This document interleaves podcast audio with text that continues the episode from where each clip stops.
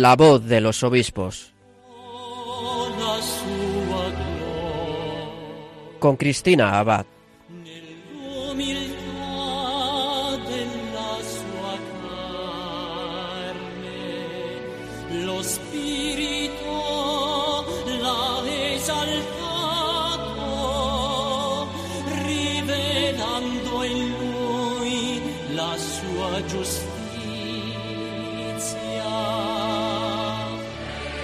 Muy buenas noches, queridos oyentes de Radio María. Un cordial saludo de Cristina Abad, quien les habla. Bienvenidos un domingo más a La Voz de los Obispos, un programa en el que seguimos acercándonos a nuestros prelados, compartiendo con ellos sus noticias, sus mensajes, sus testimonios y haciéndonos eco pues de tantas cosas buenas que tienen que contarnos desde su diócesis.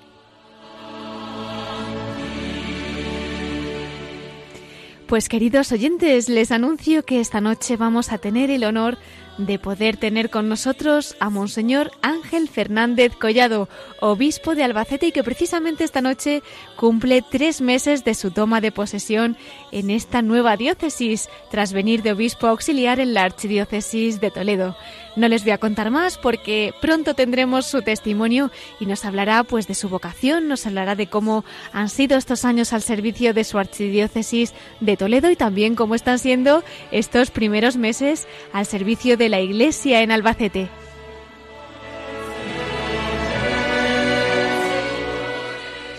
En nuestra segunda parte del programa, Miquel Bordas nos comentará la actualidad episcopal en los episcoflases y concluiremos nuestra emisión desde el corazón de María. Para ello contaremos nuevamente con el testimonio de Monseñor Ángel Fernández Collado, obispo de Albacete. Vamos a encomendarle también el programa La Virgen y nos ponemos en sus manos para que nos acompañe. Con ella comenzamos La voz de los obispos.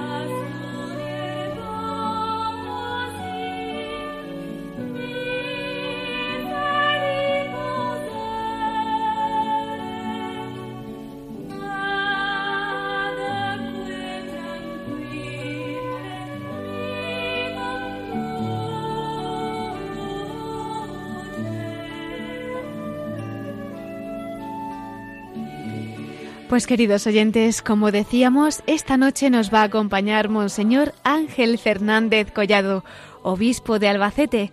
Antes de hablar con él, vamos a acercarnos un poquito a su persona. Les comento que él nace en Los Cerralbos, en Toledo. Fue un 30 de mayo de 1952. Ingresó en el Seminario Menor de Talavera de la Reina. Después se incorporó al de Toledo y cursó estudios eclesiásticos en el Seminario Mayor San Ildefonso, también en Toledo. Obtuvo el bachillerato en teología por la Facultad Teológica Norte de España con sede en Burgos en 1977. Ese mismo año, el 10 de julio, fue ordenado sacerdote en la Archidiócesis Primada de manos del cardenal Marcelo González Martín. Es licenciado y doctor en Historia de la Iglesia por la Pontificia Universidad Gregoriana de Roma. También es diplomado en Archivística por la Escuela Vaticana de Paleografía, Diplomática y Biblioteconomía. Su ministerio sacerdotal lo ha desarrollado en Toledo, donde ha ejercido cargos como vicario parroquial de las parroquias del Buen Pastor y San José Obrero, ha sido también conciliario diocesano de Acción Católica General, capellán de las Siervas de María, auxiliar del archivo de la Catedral Primada, vicesecretario para el Instituto de Estudios Visigóticos Mozárabes de Toledo, También ha sido delegado diocesano de Patrimonio Cultural y Artístico, postulador para las causas de beatificación y canonización, decano tutor de la sección de Sagrada Teología del Instituto Teológico San Ildefonso en el Seminario Mayor de Toledo y también ha sido delegado episcopal de Caritas Diocesana. Además, ha sido delegado episcopal para el clero y vida consagrada y director del Secretariado de Formación Permanente para el Clero, además de provicario general de la Archidiócesis.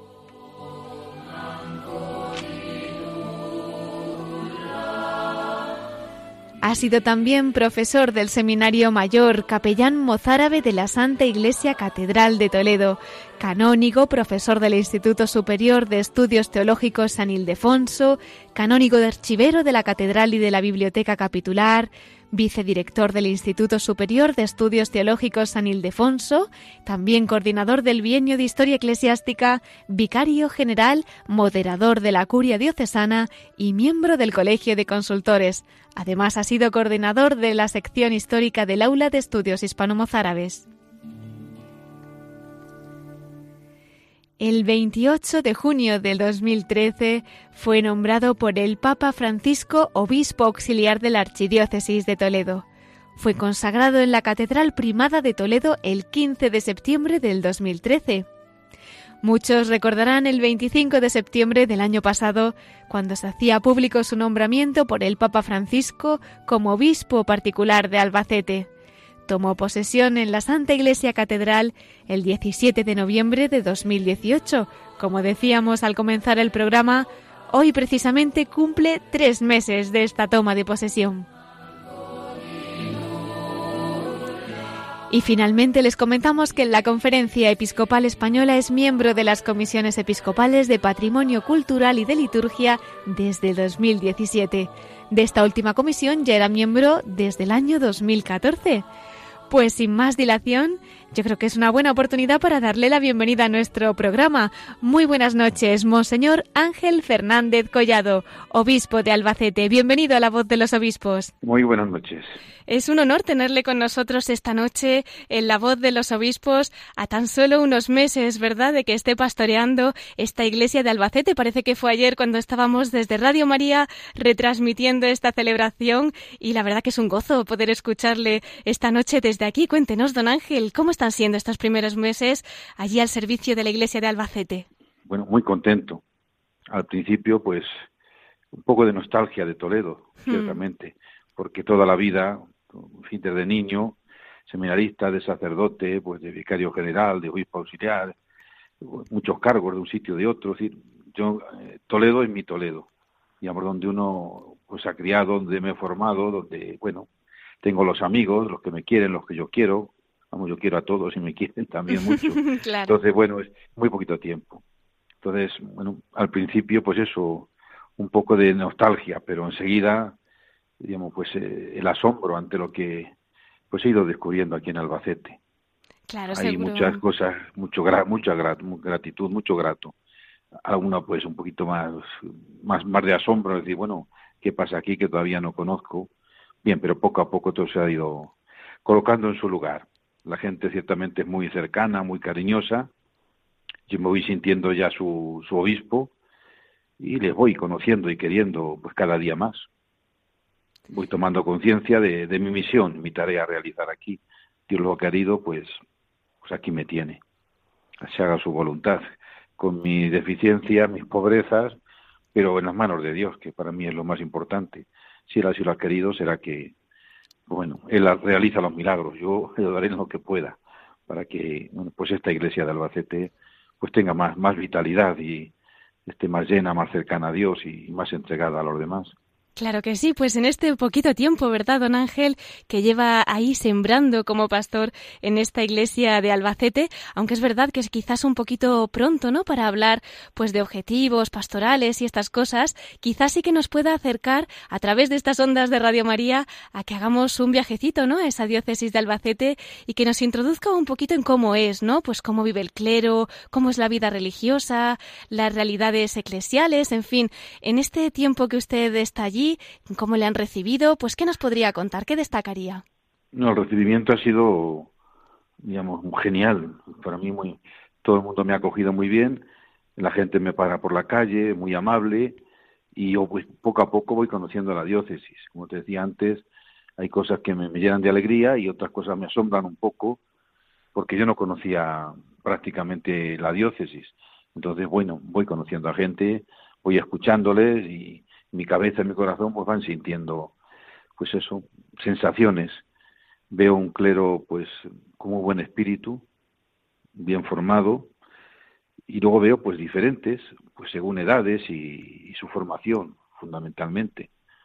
La vida religiosa, pues ya he visitado algún convento de clausura, eh, los religiosos tengo más, más cercanía a ellos, las religiosas por las que me voy encontrando también, algunas me invitan, hoy he estado celebrando, bueno, eh, ayer me parece que, eh, pues en un, centro de, de mayores, aquí es pues San Antón, eh, las hermanitas de los ancianos desamparados y bueno, pues una gran alegría de compartir, pues digamos, esta, esta fiesta de, de, este lugar con muchísima gente, etcétera. Sí, voy poquito a poco conociendo esas realidades y, intentando dejarme, digamos, iluminar por el Señor para, si yo veo alguna deficiencia, pues intentar pues arreglarlo y, y lo que veo positivo, pues potenciarlo, desde luego. Hay realidades importantes, ¿verdad? En, en el ámbito de Cáritas, por ejemplo, pues y movimientos apostólicos, veo, veo, una gran realidad ahí de, de mucha presencia, de mucho movimiento de, de personas ahí entregadas. Pues qué alegría, damos gracias a Dios, don Ángel, en esa diócesis que además, por lo que he visto en algunas noticias, está de misión diocesana, ¿no? Están promoviendo una iglesia en salida, una iglesia como madre y como hospital de campaña. ¿Qué nos podría comentar, don Ángel? Bueno, estas son las expresiones que, que, ellos usan y que yo voy escuchando. Eh, no puedo hablar mucho de ella porque no la conozco suficientemente. Simplemente veo que como pues la misión está incidiendo en la vitalidad de las parroquias. Eh, me dicen, y quizás que donde más se está viviendo la misión es en la ciudad, son 180.000 habitantes, y que, bueno, no es tan, tan fuerte, digamos, la, la misión en, pues en las parroquias de, de los pequeños pueblos, etcétera, quizás porque no hay, pues mucha gente, diríamos, que, que pueda moverse, porque así hay niños, pero muy pocos, jóvenes muy pocos, un, pues, parroquia pues de gente muy mayor, pero bueno, el plan pastoral pues ha nacido para, para dar vida cristiana, impulso evangelizador y misionero a las parroquias, a las familias, al apostolado seglar, a las asociaciones, la vida consagrada. Yo voy viendo ahí que se va moviendo, se va moviendo la diócesis, hay muchas hermandades y cofradías, también en torno a la Semana Santa, y bueno, eh, yo voy viendo simplemente eh, cómo ha sido, cómo va a estar siendo la misión diocesana y por dónde camina. Pero ciertamente valoro porque en otros lugares pues se habla de plan pastoral, aquí es algo así como un plan, pastoral, la misión diocesana que va caminando pues vamos a aprovechar y a pedir oraciones para esa misión diocesana, ¿verdad? A todos los oyentes que nos estén escuchando, que la encomienden muchísimo. Y don Ángel nos hablaba antes con gran cariño y con nostalgia, pues de su archidiócesis natal, ¿no? De la archidiócesis de Toledo. Como bien nos indicaba, pues allá ha estado eh, gran parte de su ministerio, todo, ¿no? Hasta hace tan poquito, como sacerdote, luego como obispo auxiliar. En fin, yo sé que son muchos los recuerdos y, y ciertamente pues daría para muchos programas, ¿no? Pero si tuviera que destacar algo de lo que guarda en el corazón de esta archidiócesis, ¿qué nos diría? Bueno, pues eh, la diócesis para mí, pues la madre, en sentido la familia en la que he nacido, crecido, me he formado, he trabajado durante más de 40 años, donde, como decía antes, pues he querido y me han querido mucho la gente, guardo muchos amigos y, y mucho agradecimiento hacia ellos, pero yo soy el que tengo que forzarme un poquito de decir, ya no estás en Toledo, eh, estás en estás en Albacete y esta es ahora tu, tu casa, tu hogar, tu, lugar de, de, trabajo, de, de, llevar a Dios y de que le conozcan y le amen. Y yo de ser obispo, ya esta responsabilidad pues es, es fuerte en el sentido, digamos, de exigencia, de compromiso. A la vez es fácil porque intento moverme así en las manos de Dios, confiar en Él. Él ha querido y la Santísima Virgen pues que venga pues como obispo Albacete y bueno, y aquí estoy para cumplir la voluntad del Señor. Qué bonito es escuchar esa fidelidad de manos de, de sus pastores, los obispos, don Ángel, realmente. Bueno, eh, nos encantaría también que pudiese compartir con nosotros cuándo fue ese primer momento, ¿no? En el que conscientemente dio su sí a esa voluntad de Dios, a la que nos dice, pues, que, quiere cumplir, ¿no? Y que quiere también hacer vida en, en, esa misión del cada día. No sé si lo recuerda, pero bueno, ¿qué querría compartir de, de esos comienzos, ¿no? En el que el Señor le invitaba a entregar su vida como sacerdote? Bueno, pues yo era, si te refieres al inicio, inicio, pues bueno, con ese poco conocimiento, pero sí, también con esa generosidad, yo descubrí que el Señor me invitaba a entregar mi vida como sacerdote, pues siendo monaguillo en mi pueblo, un pueblo pequeño. Eh, para mí el sacerdote era, pues todo, diríamos, ese modelo a imitar. Un sacerdote, pues joven, y yo pues quería ser como él, quería hacer lo que él y simplemente pues recuerdo en verano pues un, en la sacristía pues le dije Laurentino yo quiero se llama Laurentino. Luego murió muy joven. Digo pues yo quiero ser sacerdote quiero ir al seminario y él simplemente me dijo bueno pues ahora cuando termine la misa vamos a ver a tus padres y recuerdo que estaban como se hacía entonces bueno pues sentados a la puerta tomando un poquito el aire ya antes de cenar en fin. Y le dijo bueno pues Ángel dice que, que quiere ir al seminario que es sacerdote y mis padres, pues encantados, dijeron, bueno, pues si él quiere, pues, ¿qué hay que hacer? Eh, ¿qué, hay que, ¿Qué hay que hacer? Y el sacerdote dijo, bueno, pues hay que prepararle, tiene que estudiar un poco y presentarse pues a un examen, solicitar la, la admisión en el seminario, en fin, todas estas cosas. Y bueno, y comencé a prepararme, el sacerdote me preparó, ya empecé yo a saber lo que era el latín, por ejemplo, ni idea, en fin, y me preparó en varios, varios aspectos un poco para, para afrontar un pequeño examen. Simplemente era pues tomar conciencia de, yo creo yo, de que yo quería ser sacerdote y si tenía, digamos, cualidades de alguna manera, si mi mente funcionaba bien y mi corazón y mi vida, mi vida cristiana la conocía él mejor que nadie, claro, porque me confesaba con él. Entonces por ahí comenzó todo. Y con diez años pues ingresé primero en el seminario de Talavera, seminario menor, y el año siguiente pues ya nos enviaron a, nos unimos a Toledo, a forma parte del Seminario Menor de Toledo.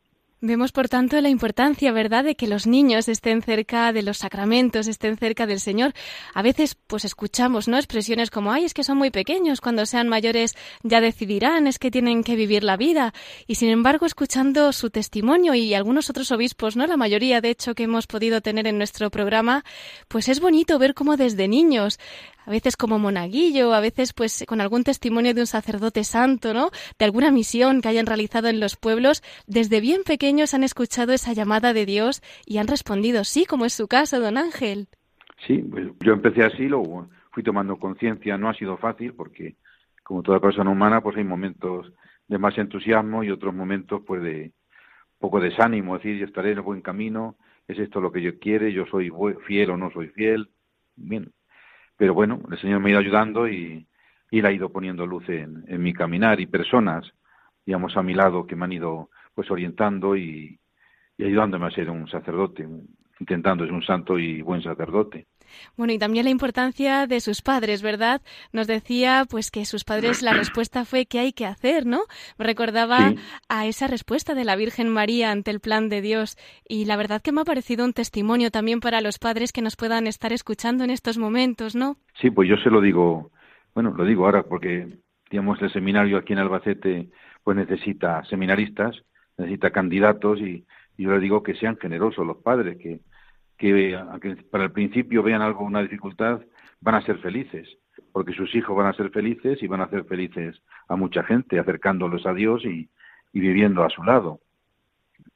Entonces, para mí es, es importante la familia, muy importante, porque es donde, digamos, eh, prácticamente nosotros de mi edad, por ejemplo, hemos nacido un poco, la experiencia religiosa, la primera ha sido en la familia. Hmm.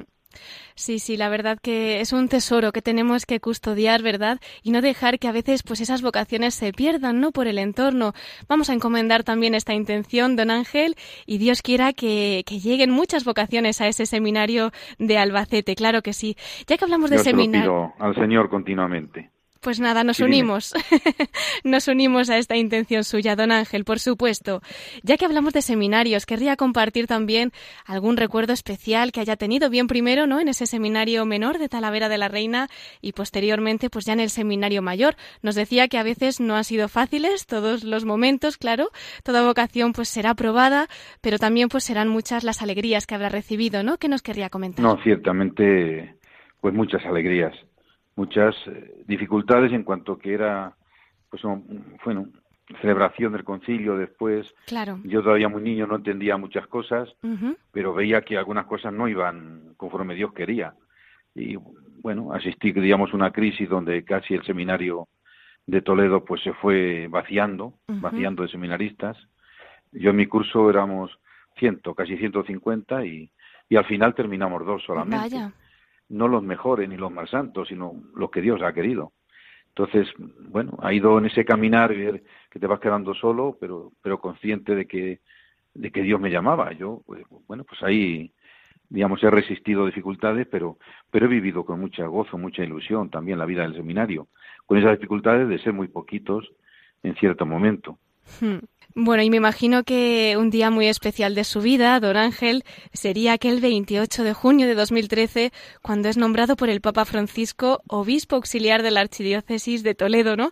¿Cómo acoge esta nueva invitación que le hacía la Santa Sede, no? Bueno, pues con una gran sorpresa y a la vez pues con humildad, con confianza pues en la acción de Dios, con disponibilidad total en sus manos. Al principio me costó mucho, pero luego, bueno, me acerqué, había allí en la anunciatura pues un cuadro de la Virgen y yo le pedí permiso al nuncio, digo, ¿puedo rezar un poquito a la Virgen? Porque yo estaba desconcertado, claro, y estuve rezando. No sé si poco o mucho, porque no me, se me pasó el tiempo, pues hablando un poco con la Virgen y, y bueno, volví otra vez, pues estábamos en la misma sala me, y el nuncio me dijo, bueno, pues entonces usted pues acepta, acepta. Y pues sí, sí, yo estoy en las manos de Dios y de la Virgen. Entonces no puedo decir que no. Si ella dijo que sí, pues yo aunque no lo entienda como ella del todo, pues aquí estoy para hacer la voluntad del Señor. Y bueno, y, me puse a trabajar con mi, con mi obispo, con mi arzobispo y también en sus manos y lo que me iba indicando y por ahí he ido caminando. Pues qué bonita esa decisión tomada de la mano de la Virgen, don Ángel. Bueno, ¿y cómo ha sido estos años, no, como obispo auxiliar de la Archidiócesis de Toledo? Pues yo he trabajado muy a gusto, aprendiendo mucho, mucho, sabiendo que que el arzobispo es el que tenía la última responsabilidad, pero yo, pues confiando en él y, contándole todo y intentando ayudarle. Y circunstancias que yo veía o iniciativas, pues se las comunicaba inmediatamente. Y cuando había alguna cosa también que no era grata, pues igual, porque él tenía que compartir, digamos, lo que estaba pasando y, indicarme a mí por dónde, por dónde seguir. Ciertamente, pues he trabajado muy, muy a gusto con él. Digamos, como un hermano mayor que, que me decía, tú eres obispo como yo, Ángel. digo, sí, pero usted es el arzobispo. Yo soy el obispo auxiliar. Sí, pero bueno, eh, entre nosotros. Pero muy bien, muy bien. Y aprendiendo eh, eso a ser obispo, a servir a la iglesia donde el Señor pues, nos ha colocado, nos coloca. Pues don Ángel, eh, nosotros aquí desde Radio María, ¿no? Pues también queremos eh, secundar ese servicio a la Iglesia de la manera que la Virgen quiera, ¿no? Y llevando el Evangelio pues a las almas que ella dispone por el mundo entero. Y por eso quería también hacerle partícipe de un aniversario muy especial que tiene Radio María este año y es que cumplimos 20 años, ¿no? El 24 de enero, en la fiesta precisamente de San Francisco de Sales, patrono de los periodistas. Y por eso quería invitarle, pues usted que también ha dicho que sí, siempre a ese plan de Dios a través de María, a que nos dejara un mensaje para Radio María, para nuestros oyentes, voluntarios, para nuestro equipo, en fin, ¿cómo podemos celebrar estos 20 años en Radio María? Bueno, pues lo primero, muchas felicidades, porque son 20 años ya de, servicio, digamos, a la Iglesia en nombre de María y del Señor. Pues por mi parte, pues mucho ánimo, muchas gracias por vuestro buen hacer. Yo soy consciente de que llegáis con vuestro mensaje del Evangelio y de la Iglesia pues eh, a muchas personas, a muchísimas, que las hacéis mucho bien. Mi madre, mi propia madre, pues bueno, pues escucha cuando puede, bueno, pues os escucha a vosotros. Y yo veo que hay muchos ancianos, enfermos, comunidades religiosas, sobre todo de clausura y, y mucha gente, jóvenes, mayores, tal que, que os siguen y que van, se van alimentando también de vuestra, de vuestro mensaje en cada momento, vuestra cercanía. Por tanto, por mi parte, pues adelante y bendito sea Dios que tenemos Radio, Radio María. Pues muchísimas gracias, don Ángel, por esas palabras. Nos acogemos a sus oraciones para que podamos seguir llevando a cabo esta hora de la Virgen y, por supuesto, pues a usted siempre le tendremos en las nuestras. Eh, no quería despedirle yo en esta entrevista ya para todo el programa, porque ya que estamos hablando de la Virgen, pues quería invitarle también a esa sección final que tenemos aquí en La Voz de los Obispos, que es la del corazón de María. Querría acompañarnos dentro de unos minutos para que comparta alguna experiencia personal que haya tenido con la Virgen. Muy bien, por supuesto que espero a que me indiquéis, pero yo aquí espero a que de nuevo pues pueda hablar con vosotros y de alguna manera abrir mi corazón a esos sentimientos de, de, amor de la Virgen que he recibido a lo largo de mi vida, muchos, y puedo compartir alguno. Pues muchísimas gracias entonces, don Ángel, y hasta dentro de un poquito le esperamos. Monseñor Ángel Fernández Collado, obispo de Albacete.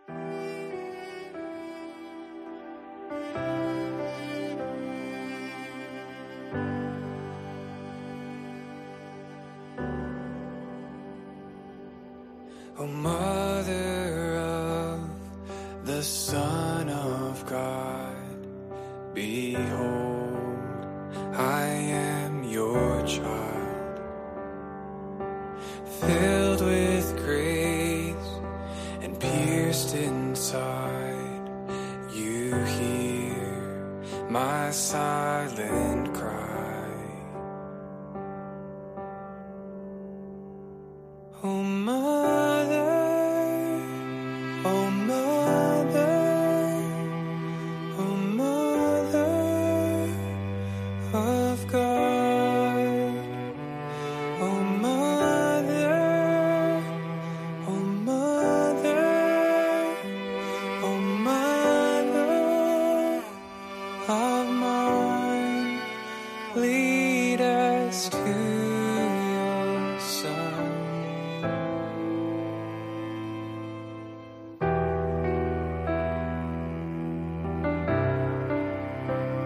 Estás escuchando La Voz de los Obispos con Cristina Abad, Radio María.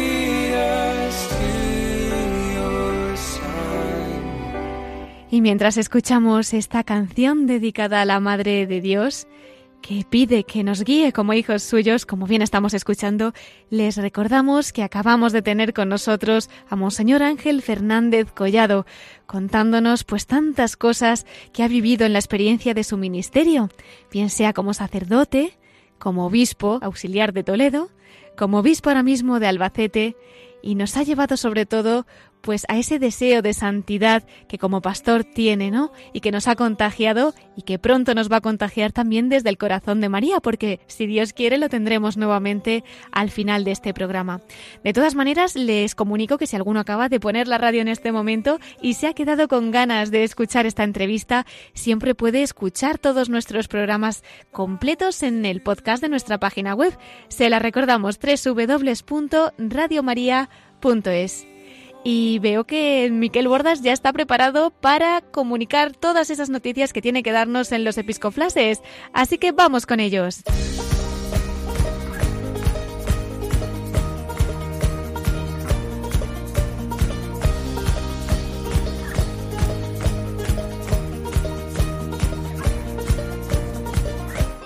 Brothers and fill these cups with life. Please forgive them, cause they know not their lives. So take these words and make them right. So one day you and I will write our names in the sky.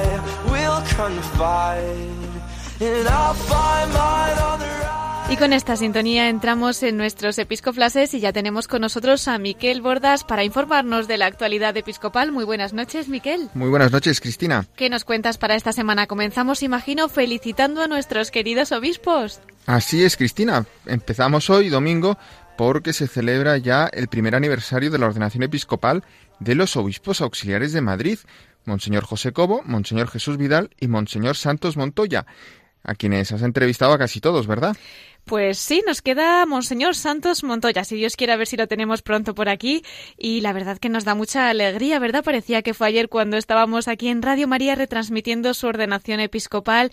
Y mira, un añito ya, con ellos como obispos auxiliares al servicio de la Iglesia y sembrando pues también tantas cosas en las almas que les ha encomendado el Señor. Que celebramos el lunes, Miquel, tenemos otro aniversario de ordenación, ¿verdad? Sí, porque el tiempo pasa muy rápido, como has dicho, y ya se celebran los 23 años de la ordenación episcopal de Monseñor Atilano Rodríguez, que es el obispo de Següenza, Guadalajara, y bueno, a quien fue uno de los primeros obispos que entrevistaste en estas ondas. Y finalmente, el viernes, eh, próximo viernes, se celebra también dos aniversarios. Por un lado, el del arzobispo de Madrid, el cardenal Carlos Osoro, en lo que son ya 22 años de ordenación episcopal, y también el cuarto aniversario de la ordenación episcopal de Monseñor Ángel Pérez Puello, obispo de Barbastro. Pues qué alegría, vamos a enviarles a todos ellos un cariñoso saludo de Radio María, nuestra felicitación y como siempre nuestra oración unida a la de tantos oyentes que les van a encomendar mucho esta semana. Y Miquel, ya que estamos con felicitaciones, teníamos el martes pasado un nombramiento de un nuevo obispo auxiliar, cuéntanos. Así es, Cristina. Nuestros oyentes que sigan habitualmente el boletín de la Santa Sede podrán haber leído el pasado martes que este boletín hacía público el nombramiento por parte del Papa Francisco del sacerdote Joseba Segura Echezarraga como obispo auxiliar de Bilbao. Este sacerdote, el padre Segura, es en la actualidad vicario general del Obispado de Bilbao y la Santa Sede le ha asignado la sede titular de Basti. Este obispo auxiliar electo nació en Bilbao en 1958. Ingresó en el seminario de Bilbao eh, con 17 añitos. Fue ordenado sacerdote en 1985. Además es licenciado en psicología y doctor en teología por la Universidad de Deusto, la universidad bilbaína por excelencia de los jesuitas. Y entre 1992 y 1996 realizó un máster en economía en el Boston College de Estados Unidos. Eh, su ministerio sacerdotal lo ha venido desarrollando primero en Baracaldo, desempeñando el cargo de delegado episcopal de Cáritas, delegado de pastoral social y miembro del Consejo Pastoral Diocesano, siempre de la diócesis vizcaína de Bilbao. Entre los años 2006 y 2017 estuvo en Ecuador, trabajando pastoralmente en Quito y como miembro de Cáritas Nacional de Ecuador. Luego, a su regreso a España, a Bilbao, desde el septiembre del año 2018, es vicario general de la diócesis de Bilbao. Pues vamos a enviarle también desde aquí un saludo y estaremos atentos para ver cuándo tiene lugar esa ordenación episcopal y desde Radio María hacernos eco, como siempre, de la mano de nuestros pastores. Miquel, por otro lado, los días 11 12 de febrero se reunía la conferencia episcopal tarraconense. Yo creo que también nos puedes comentar un poquito algún detalle ¿no? de esta reunión que han tenido los obispos en Cataluña. Pues sí, los obispos de la provincia eclesiástica tarraconense, de, los obispos de Cataluña, eh, se reunieron en la Casa Espiritualidad María Inmaculada de Tiana y también en el Seminario Conciliar de Barcelona en estos días que ha citado, de hace unos días de febrero. Y, como siempre, la reunión ha sido presidida por Monseñor Jaume Pujol Balseis, que es el arzobispo de Tarragona, y bueno, eh, en primer lugar comentan sobre esta situación política eh, y social que se sigue viviendo en Cataluña en estos días y eh, con más tensión quizá pues por el juicio a los protagonistas políticos del, del llamado procés, pues ese juicio pues de gran trascendencia para la convivencia de nuestro país. Dicen los obispos de Cataluña que sigue requiriéndose diálogo, respeto mutuo y magnanimidad en la búsqueda de gestos concretos para la reconciliación entre todos, ni que sea con sacrificios por parte de todos, que es lo que nos puede llevar a que haya concordia y paz social.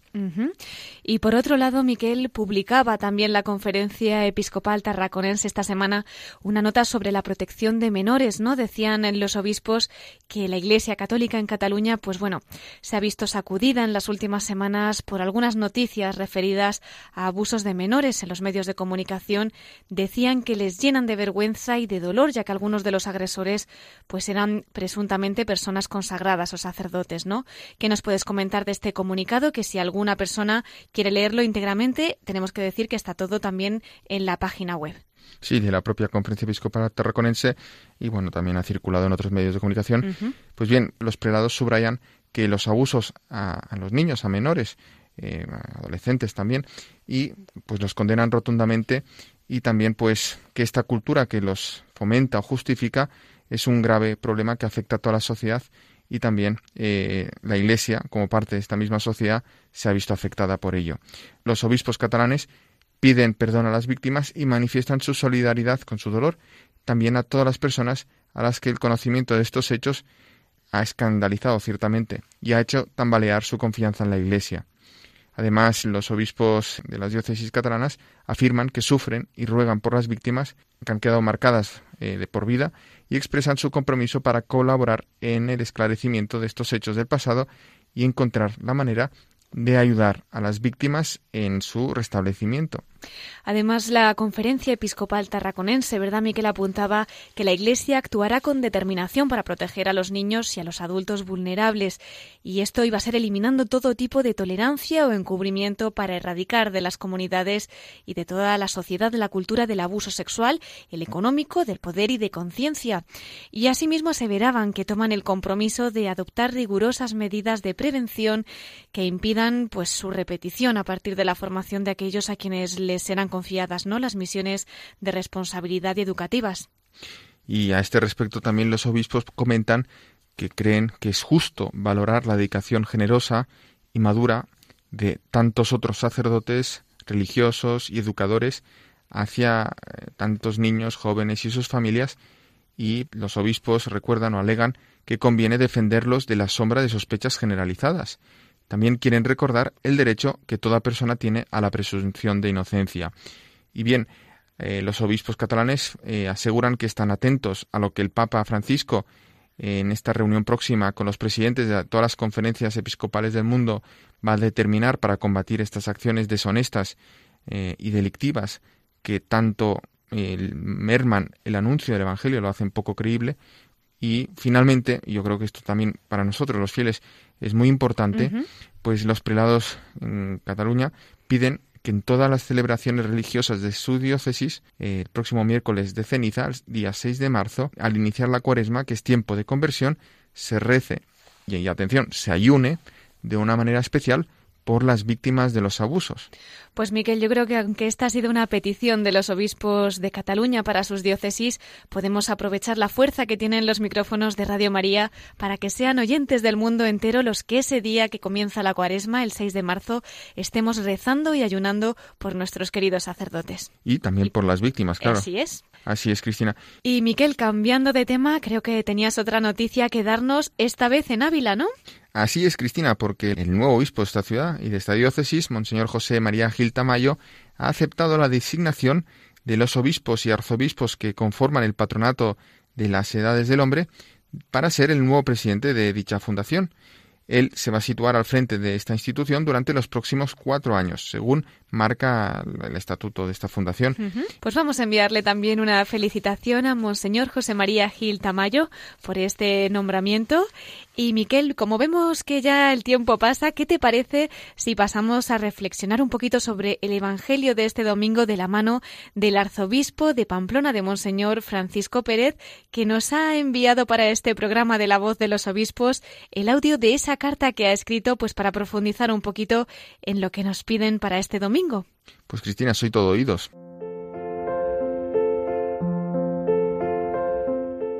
Feliz domingo. Os deseo a todos en este sexto domingo del tiempo ordinario y de un modo muy especial fijémonos en la lectura primera de Jeremías. Dice así, Maldito quien confía en el hombre y busca el apoyo de las criaturas, apartando su corazón del Señor. Y luego lo explica de una forma metafórica. Será como un cardo en la estepa, que nunca recibe la lluvia, habitará en un árido desierto, tierra salobre e inhóspita. Y por otra parte dice, bendito quien confía en el Señor y pone en el Señor su confianza Será un árbol plantado junto al agua, que alarga a la corriente sus raíces. No teme la llegada del estío, su follaje siempre está verde. En año de sequía no se inquieta, ni dejará por eso de dar fruto. Este contraste en el que dice, maldito el hombre que confía en el hombre y en las criaturas. Y por otra parte, bendito el hombre que confía en el Señor y pone en el Señor su confianza. Este contraste nos ha de ayudar a comprender que la vida cristiana es un momento en el que hemos de discernir bien qué es lo que estamos haciendo. ¿Dónde yo pongo mi confianza? Y el Salmo nos dirá, Dichoso el hombre que ha puesto su confianza en el Señor. ¿Y cómo no voy a confiar en el Señor, que yo sé que me ama, que yo sé que ha dado la vida por mí?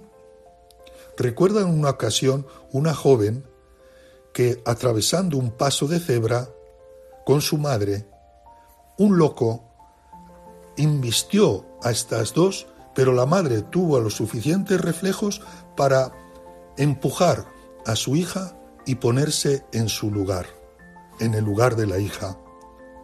Murió la madre. La hija después pensaba, cuánto me amaba mi madre, que dio la vida por mí.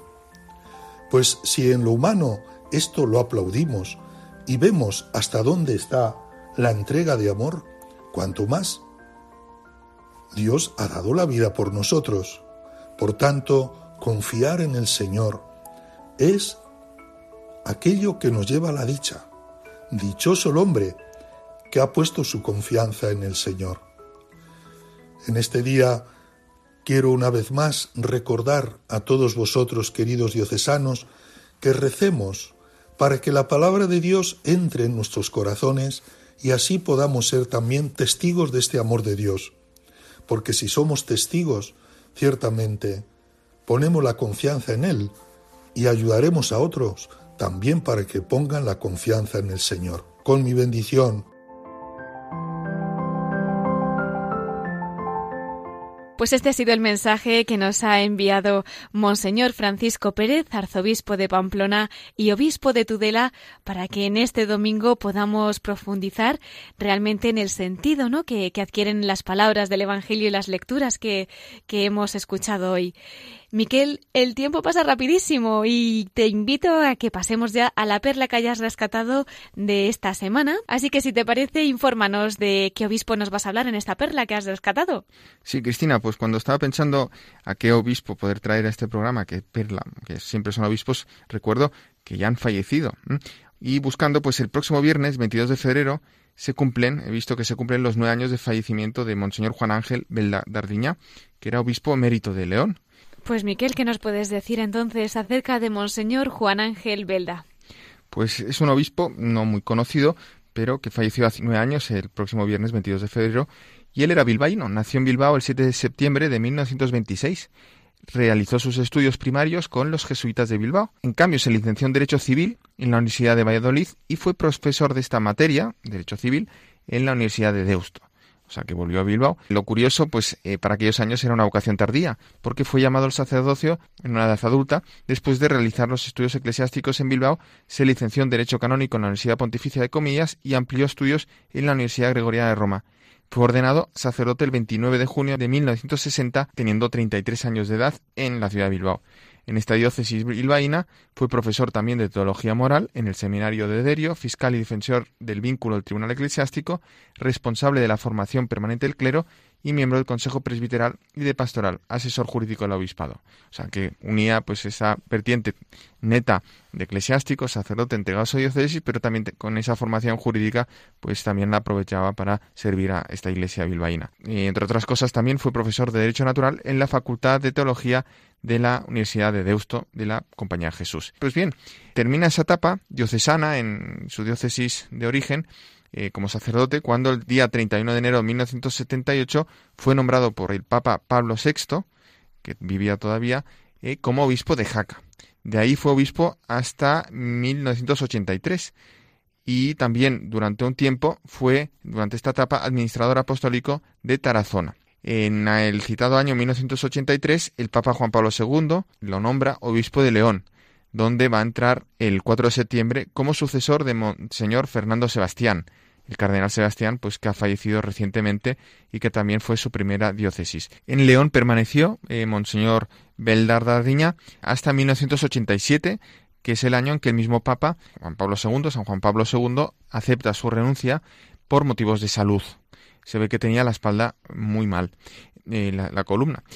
Y simplemente, pues también destacar que eh, durante su pontificado en León constituyó una comisión de evangelización, animó varias semanas de pastoral rural, dio forma y vida a las zonas pastorales, nombrando vicarios episcopales para ellas, puso especial atención a la formación y misión de los arciprestes y promovió los consejos parroquiales de pastoral.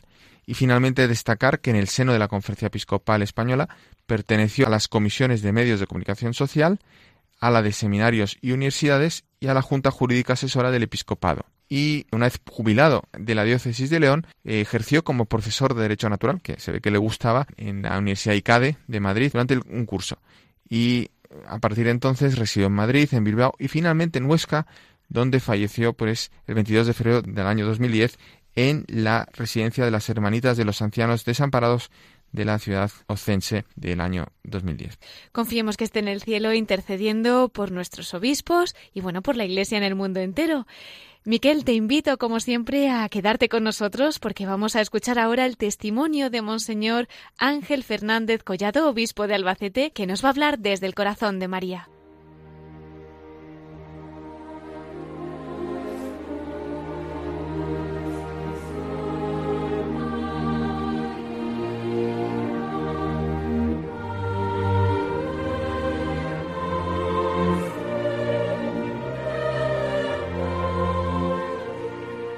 Y entramos en la voz de los obispos desde el corazón de María. Hemos tenido en la primera parte de nuestro programa a Monseñor Ángel Fernández Collado, obispo de Albacete. Él ha compartido con nosotros pues muchas cosas, sus primeros momentos como obispo de Albacete, pues nos ha dado el testimonio de su vocación, nos ha hablado sobre su ministerio allí en la Archidiócesis de Toledo, su diócesis natal, y ahora tenemos el privilegio de que nos hable desde el corazón de María. Don Ángel, muy buenas noches nuevamente y es realmente un regalo tenerle con nosotros en esta sección tan mariana. Muchas gracias y para mí también y para tantos oyentes es, un regalo Radio María. Pues cuéntenos, estamos deseosos de escuchar alguna vivencia, anécdota o experiencia que a lo largo de su vida don Ángel pues la haya acercado especialmente a la Virgen y la haya hecho sentirse muy dentro del corazón de María. Podría contar muchas cosas, pero bueno, quizás lo último y que más impacto ha tenido pues ahora de cara también al nombramiento como obispo de, Albacete.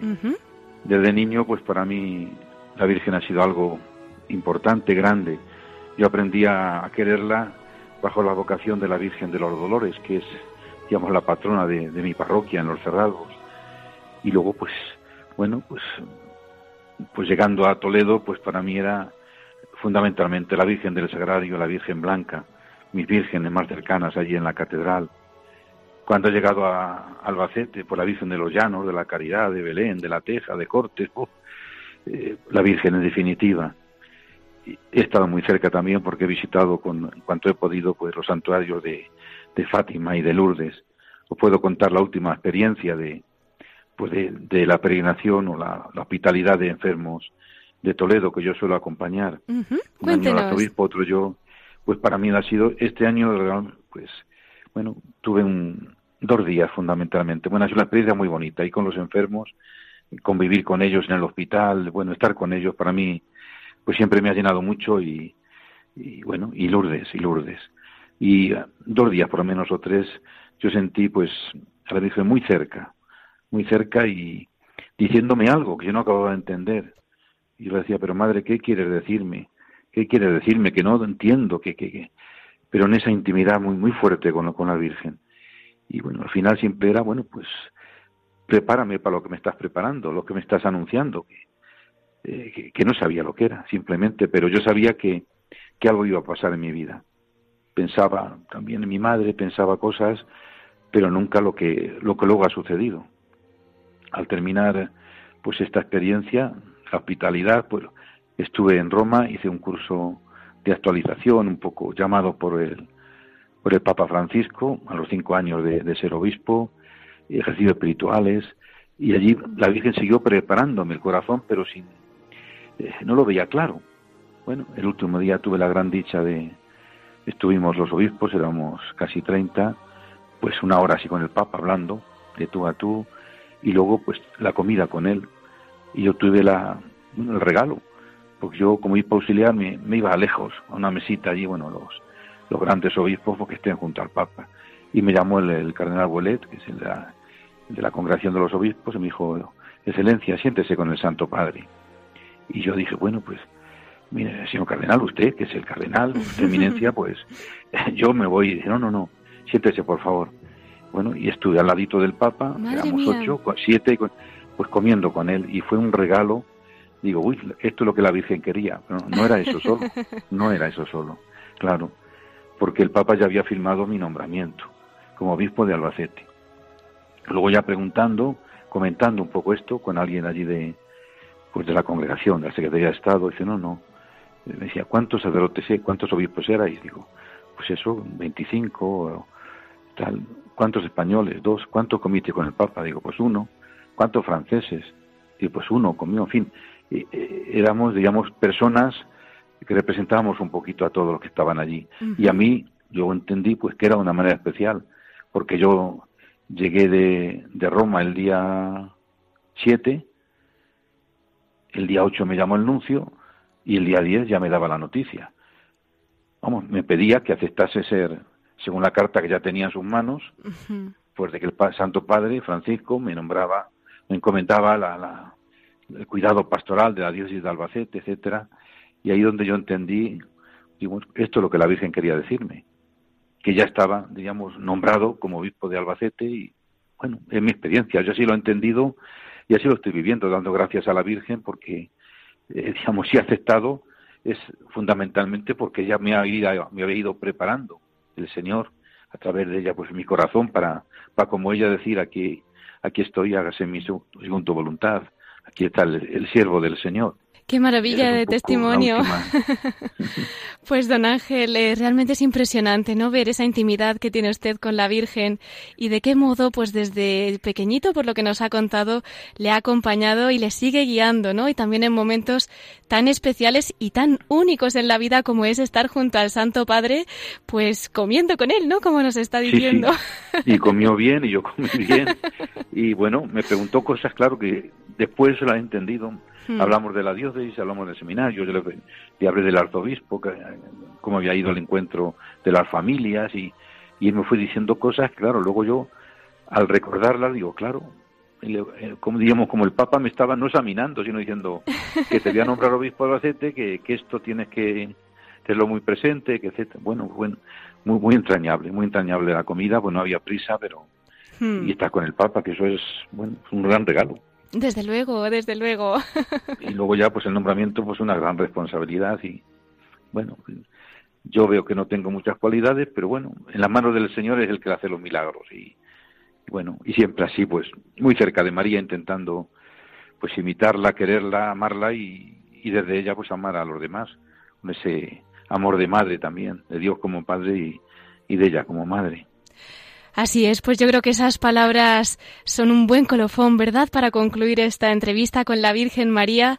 Don Ángel, le agradecemos muchísimo el testimonio que nos ha dado, nos ha acercado mucho al Señor, nos ha acercado mucho a la Virgen y además, pues también ha sido todo un modelo, ¿no?, de, esa fidelidad en los cometidos que Dios nos pide a cada uno. A usted ahora mismo como pastor al servicio de la Iglesia de Albacete y bueno, pues escuchándole, yo creo que también nosotros tenemos un incentivo más para poder decir que sí a las cosas cosas pequeñitas que Dios nos vaya pidiendo en el día a día.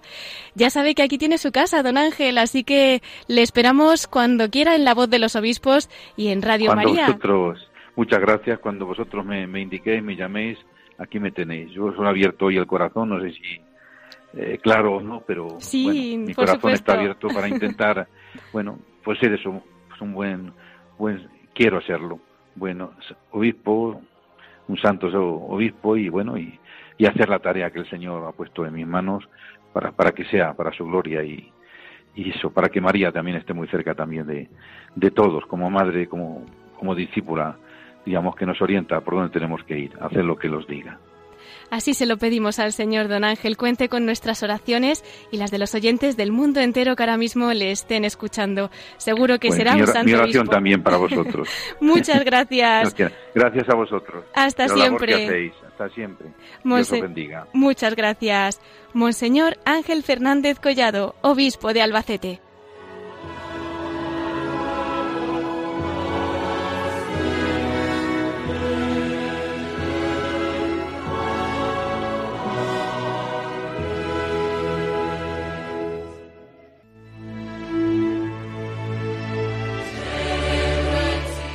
Pues como siempre en Radio María el tiempo vuela, así que tenemos que despedirnos. No sin antes recordarles nuestro correo electrónico para todos aquellos que quieran escribirnos. Lo pueden hacer a la voz de los obispos arroba radiomaria.es. Vamos a agradecer nuevamente a Monseñor Ángel Fernández Collado, obispo de Albacete, el habernos dedicado pues todo este tiempo en el programa de la voz de los obispos, haber compartido pues tantas experiencias que ha vivido a lo largo de su vida, de su ministerio y bueno pues sobre todo por habernos acercado de, de ese modo y con esa devoción a Jesús y a la Santísima Virgen. Miquel Bordas, muchas gracias también a ti por todas esas noticias que nos has traído esta noche y, como no, muchísimas gracias a todos ustedes que nos han acompañado este domingo. Pues hasta dentro de 15 días, si Dios quiere, a las 9 de la noche, a las 8 en Canarias. La semana que viene podrán escuchar el programa Mirada de Apóstol con el Padre Miguel Segura. Pues hasta dentro de 15 días y como siempre que la Virgen les acompañe, les siga guiando y que Dios los bendiga.